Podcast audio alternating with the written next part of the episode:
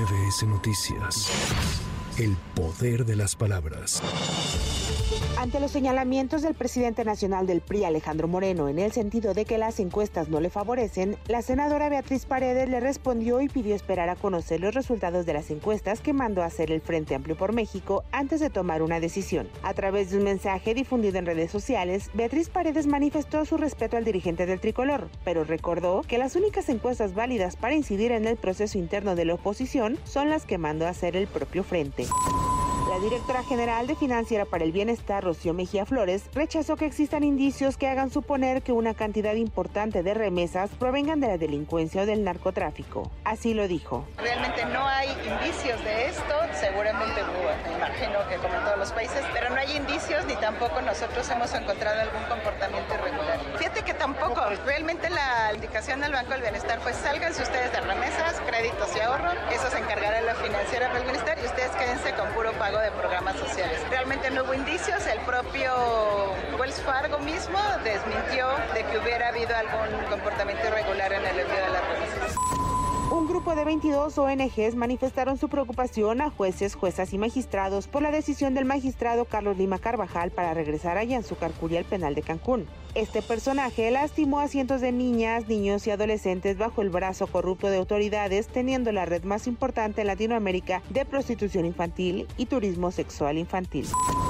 Organizaciones civiles y la Coparmex formaron el colectivo por la educación, el cual generará información en tiempo real de lo que sucede en estos temas y ofrecerán materiales pedagógicos, así como la asesoría de especialistas que se albergarán en la plataforma ninosquesiaprendan.mx. Por su parte, el presidente de la organización Suma por la Educación detalló que el país atraviesa el año más caótico en la historia educativa. Es la voz de Francisco Landero. Estamos en una crisis educativa. Los mal llamados libros de texto son solamente la punta de del iceberg. Abajo tenemos más de un millón cien mil niños, niñas y adolescentes jóvenes que han dejado el sistema educativo. Tenemos la gran cantidad de deserción escolar en los primeros años, el primero de primaria, primero de secundaria y también en la educación media superior. Así tenemos niños de quinto, sexto de primaria que luego no pueden comprender textos diseñados para niños de primero de primaria. Tenemos una gran crisis educativa en donde los maestros no son capacitados.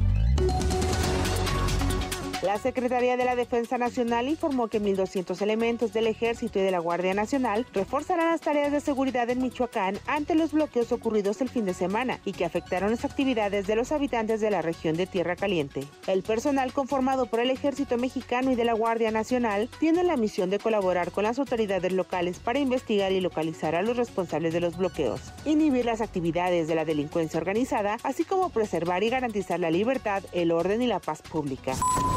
De las 50.000 dosis de la vacuna Pfizer contra COVID-19 solicitadas por la Secretaría de Salud de Tabasco para reforzamiento en niños de 5 a 11 años de edad, solamente llegaron 5.500, con lo que no es posible realizar una campaña masiva de inoculación para los menores que siguen a la espera de la segunda dosis del biológico. Seis meses de que se ordenó a la Fiscalía General de la República la operación del Banco Nacional de Datos Forenses, la institución anunció que será un proceso gradual que se completará entre 2025 y 2026, incumpliendo con un mandato judicial que le ordenaba ponerlo en funcionamiento de manera inmediata. Escuchemos a César Contreras León, abogado del Centro de Derechos Humanos, Miguel Agustín Pro Juárez. Dijo que concluiría el Banco Nacional de Datos Forenses hasta el año 2025 o 2026. Esto nos parece particularmente preocupante a la luz de dos cuestiones muy importantes.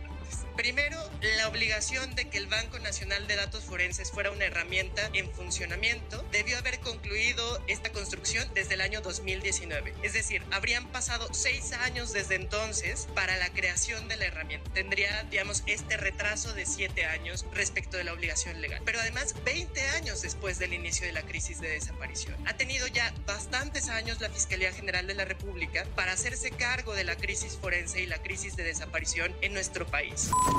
Para MBS Noticias, Anaí Cristóbal. MBS Noticias. El poder de las palabras.